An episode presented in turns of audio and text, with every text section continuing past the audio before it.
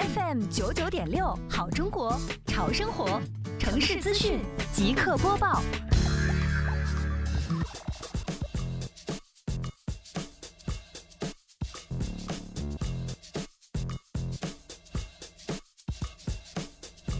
入夏以来，围绕美丽杭州创建暨迎亚运城市环境大整治、城市面貌大提升长效管理工作，杭州市西湖区双浦镇联合辖区执法中队积极开展夜间大排档专项整治行动。这次的整治行动重点围绕群众反映比较多的夜间大排档无证经营、占道经营、油烟厂排、垃圾乱扔、噪声扰民等经营乱象进行集中整治。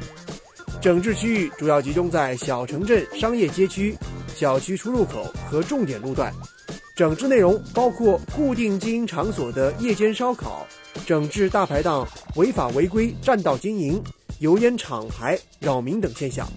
逐步清除无固定场所的夜间烧烤、大排档等流动摊点。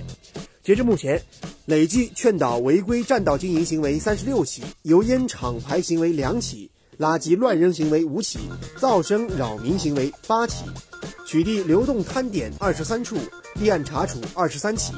通过集中整治，进一步规范了夜间大排档的经营秩序，有力地为辖区居民营造了整洁有序、清爽宁静的市容环境。